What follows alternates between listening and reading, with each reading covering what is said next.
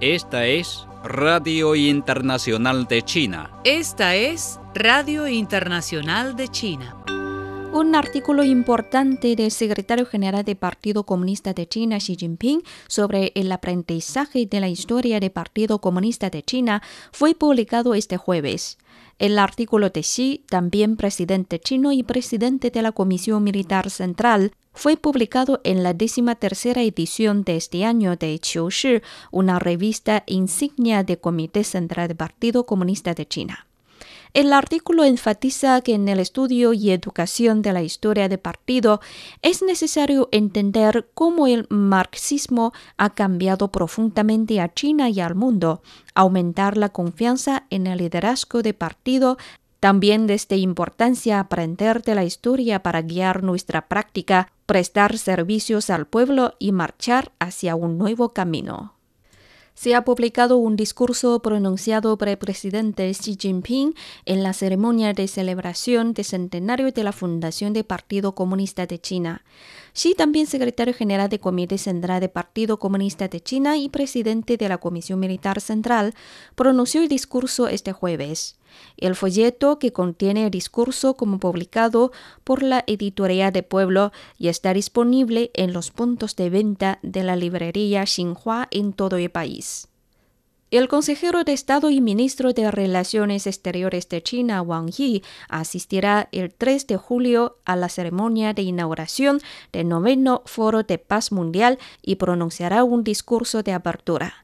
El evento se llevará a cabo en la Universidad Tsinghua en Beijing de 3 a 4 de julio, anunció este viernes el portavoz de la Cancillería Wang Wenbin. Wang Wenbin, portavoz del Ministerio de Relaciones Exteriores de China, afirmó el viernes en una conferencia de prensa regular que más de 90 países elevaron la voz en favor de la justicia en el Consejo de Derechos Humanos de la Organización de las Naciones Unidas, en donde expresaron su apoyo a la posición legítima de China. Esto no solo constituye un apoyo a China, sino que también es un esfuerzo para defender los principios básicos que gobiernan a las relaciones internacionales y a la equidad y justicia internacionales. El 22 de junio, el representante bielorruso pronunció una declaración conjunta en nombre de 65 países en el 47 periodo de sesiones del Consejo de Derechos Humanos de la ONU y destacó que los asuntos de Hong Kong, Xinjiang y Tíbet son asuntos internos de China y expresó además la oposición a las acusaciones irrazonables contra China basadas en información sesgada por motivos políticos. Desde esa fecha, otros países también han expresado ante el Consejo de Derechos Humanos el apoyo a la posición legítima de China. Últimamente, Granada y Kirguistán se han sumado a la declaración conjunta. Wang Wenbin expresó su aprecio y recibió con agrado la postura. Wang Wenbin dijo que actualmente 67 países han firmado la declaración que respalda a China. Además, más de 20 países han manifestado su apoyo a la oposición china a través de declaraciones separadas o cartas conjuntas. Los intentos de un puñado de países occidentales de ingerirse en los asuntos internos de China bajo el pretexto de los derechos humanos están destinados a fracasar, dijo Wang. El portavoz del Ministerio de Relaciones Exteriores, Wang Wenbin, señaló este viernes en una rueda de prensa que la trazabilidad de coronavirus es una cuestión científica que no se debe ser politizada. Esta posición científica, racional y objetiva es apoyada por muchos científicos de la comunidad internacional. Según informes publicados por la prensa, la presidenta del Instituto Skylar de Estados Unidos declaró recientemente que las calumnias maliciosas sobre la supuesta creación china de la COVID-19 es el método recurrente de Occidente para reprimir a China. La trazabilidad debe llevarse a cabo a nivel global y no solo en China. Muchos otros expertos también han emitido posiciones claras al respecto, explicó Wang. Añadió que el miembro del Grupo Conjunto de Expertos de la Organización Mundial de la Salud, también inmunólogo y epidemiólogo australiano Dominic Doyer, indicó que no hay pruebas para demostrar la teoría de la fuga de laboratorio Dominic insistió en que la trazabilidad es un trabajo muy complicado y que no existe evidencia de que China esté ocultando información clave. Todos los países deben dejar de pelear, cooperar entre ellos y emprender investigaciones de trazabilidad en todo el mundo, dijo. Wang hizo hincapié en que la parte china espera que todas las partes del mundo respeten los hechos y la ciencia y que rechacen conjuntamente las difamaciones y ataques con el pretexto de la trazabilidad de la COVID-19 a efectos de crear un ambiente propicio para la cooperación internacional de la trazabilidad y para el combate al coronavirus. China ha suministrado al mundo más de 480 millones de dosis de vacunas contra la COVID-19, informó este viernes el portavoz del Ministerio de Relaciones Exteriores, Wang Wenbin. Y el vocero señaló que China es un firme creyente en compartir las vacunas contra el nuevo coronavirus en un bien público y ha proporcionado la mayor cifra de vacunas a la comunidad internacional. Wang agregó que China ha facilitado vacunas a casi 100 países hasta la fecha y ha anunciado compromiso de suministrar el primer lote de 10 millones de dosis a mecanismo COVAX. Las vacunas chinas han sido el primer lote obtenido por muchos países en desarrollo, indicó el portavoz. En ese sentido, agregó que China ha llevado a cabo la investigación y desarrollo conjuntos y la producción cooperativa con muchos países en desarrollo, al tiempo que ha apoyado a empresas relevantes para cooperar con contrapartes extranjeras en la conducción de los ensayos clínicos de fase tercera. El vocero apuntó que las vacunas chinas han ganado una buena reputación en la comunidad internacional y destacó que su seguridad y eficacia han sido ampliamente reconocidas. El portavoz del Ministerio de Relaciones Exteriores de China, Wang Wenbin, confirmó en una rueda de prensa este viernes que por petición de China y la República de Corea, además de otras partes afectadas, el Organismo Internacional de Energía Atómica prepara un grupo de trabajo técnico sobre el tratamiento de aguas contaminadas del accidente nuclear de Fukushima.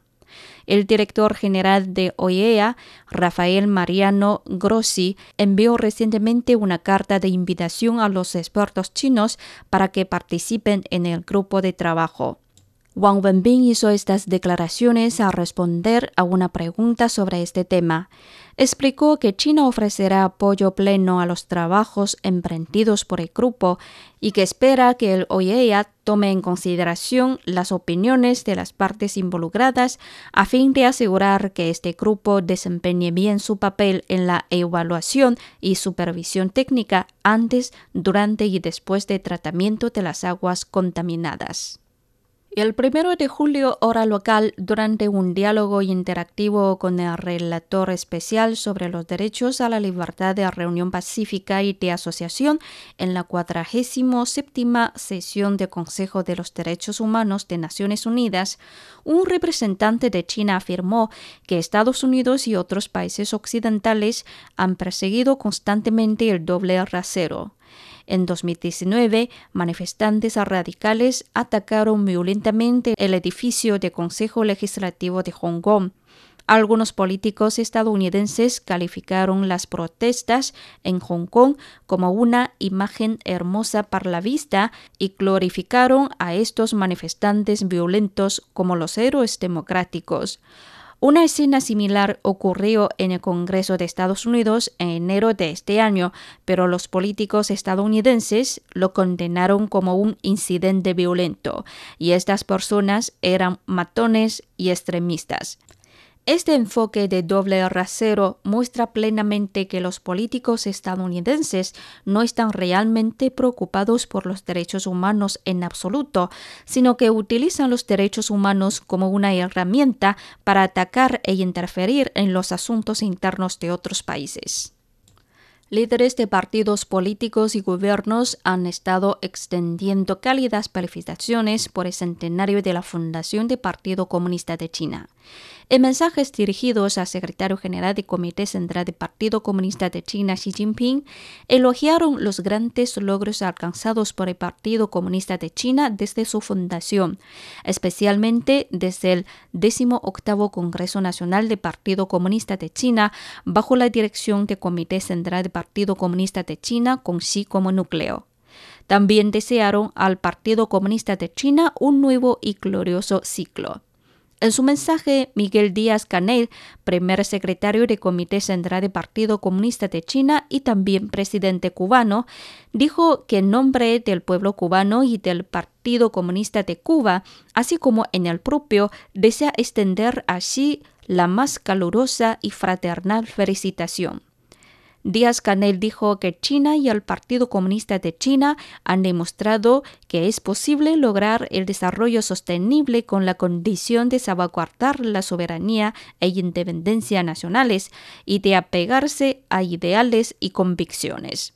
Los grandes logros que el Partido Comunista de China ha alcanzado bajo la dirección de Xi, añadió, son la continuación de la gloriosa causa emprendida por generaciones de comunistas chinos y representan un gran salto hacia adelante al combinar el socialismo con peculiaridades nacionales y las características de la época.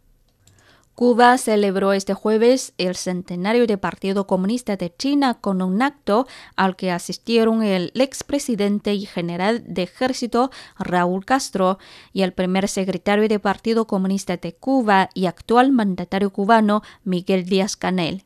El secretario de Organización y Política de Cuadros del Comité Central del Partido Comunista de Cuba, Roberto Morales, destacó la alta membresía que tiene el Partido Comunista de China, nacido de aquellos 12 hombres, entre los que se encontraba Mao Zedong con solo 28 años. Tras evocar la historia china reciente, destacó el papel desempeñado por el Partido Comunista de China en la construcción del socialismo, lo que dijo ha propiciado que China cuente con una memoria histórica preservada, experiencias acertadas en el proceso de construcción socialista y una base económica sólida. El certificado COVID digital de la Unión Europea entró oficialmente en vigor el 1 de julio para facilitar la circulación de los ciudadanos y la recuperación económica dentro del bloque. El certificado COVID digital de la Unión Europea ofrece una acreditación de tres partes, a saber, que una persona ha sido vacunada contra la COVID-19, que se ha realizado una prueba de COVID-19 cuyo resultado ha sido negativo y que una persona se ha recuperado de la COVID-19. El certificado se emite a través de un código QR con un teléfono móvil y se puede descargar e imprimir en papel. El Banco Mundial anunció el miércoles que proporcionará más de 4 mil millones de dólares para la compra y distribución de vacunas contra la COVID-19 en 51 países en desarrollo, la mitad de los cuales se encuentran en África. Según un comunicado publicado el miércoles en el sitio web de la Institución Financiera Mundial, más de la mitad de financiamiento proviene de la Asociación Internacional de Fomento, el Fondo de Pango para los países más pobres del mundo, y se otorga mediante donaciones o en condiciones muy favorables. Desde el inicio de la pandemia, continúa el comunicado, el Banco Mundial ha aprobado más de 150 mil millones de dólares para combatir los impactos sanitarios, económicos y sociales de la pandemia.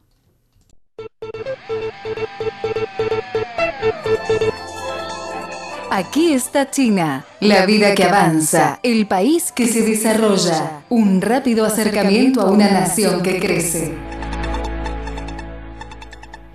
Hemos logrado nuestro primer objetivo de centenario. Hemos construido una sociedad modestamente acomodada en la tierra de China. Históricamente hemos resuelto el problema de la pobreza absoluta y estamos marchando vigorosamente hacia el segundo objetivo de centenario de construir un país socialista moderno y poderoso. En la celebración del centenario de la fundación del Partido Comunista de China el 1 de julio, Xi Jinping, secretario general del Comité Central del Partido Comunista de China, hizo tal declaración solemne. Construir una sociedad modestamente acomodada de manera integral es la promesa solemne del Partido Comunista de China al pueblo chino y un paso clave para hacer realidad el sueño chino de la gran revitalización de la nación china. Ahora esta promesa se ha cumplido según lo programado. Eso no solo significa que la fuerza económica, la fuerza científica y tecnológica, la fuerza nacional integral y el nivel de vida de las personas de China han alcanzado un nuevo nivel, sino también proporciona a los países y naciones que desean acelerar el desarrollo y mantener su independencia la sabiduría china y hace grandes contribuciones al desarrollo de la sociedad humana. Durante los últimos 100 años, ningún partido político en el mundo se ha encontrado con tantas dificultades y desafíos, ha experimentado tantas pruebas de vida o muerte y ha realizado tantos sacrificios como el Partido Comunista de China. La gente ha estado preguntando por qué el Partido Comunista de China puede superar todas las dificultades y desafíos y continuar avanzando de victoria en victoria la fuente del espíritu del Partido Comunista de China y el gran espíritu de conformación de partido resumido por Xi Jinping en su discurso del mismo día, proporciona respuesta a pregunta del mundo. Esto es, defender la verdad, adherirse a los ideales, estar a la altura de las aspiraciones originales, asumir la misión, no tener miedo a los sacrificios, luchar heroicamente, ser leal al partido y no defraudar al pueblo.